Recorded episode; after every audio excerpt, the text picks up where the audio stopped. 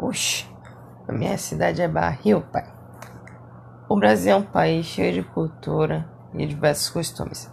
Por exemplo, em festas como o carnaval, onde o povo sai de máscara para poder se divertir, além de ter diversos eventos como as escolas de samba e diversas comidas como acarajé, churrasco, que todo mundo prefere fazer em dia dessas festas.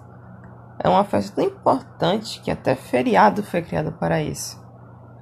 É uma coisa bem divertida que o próprio brasileiro conseguiu inventar e que realmente alegra muitos. O brasileiro é muito supersticioso. Ele acredita bem fácil em superstições.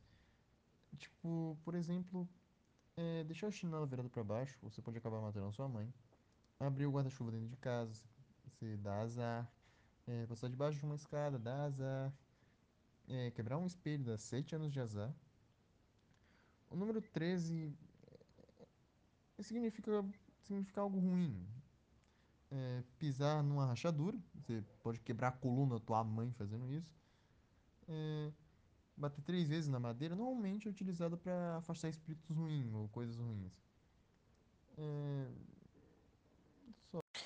Oxe, minha cidade é barril, pai. O, boita, o boitatá também era chamado de fogo que, o fogo que corre. A lenda diz que se uma pessoa fixar os olhos no boitatá, fica cega louca.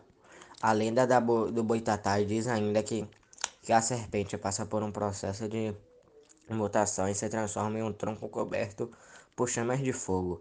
E o, o intuito é desorientar e queimar invasores da floresta. Oxe, minha cidade é barril, pai. Os brasileiros celebram o Natal, a festa junina e a folia de reis.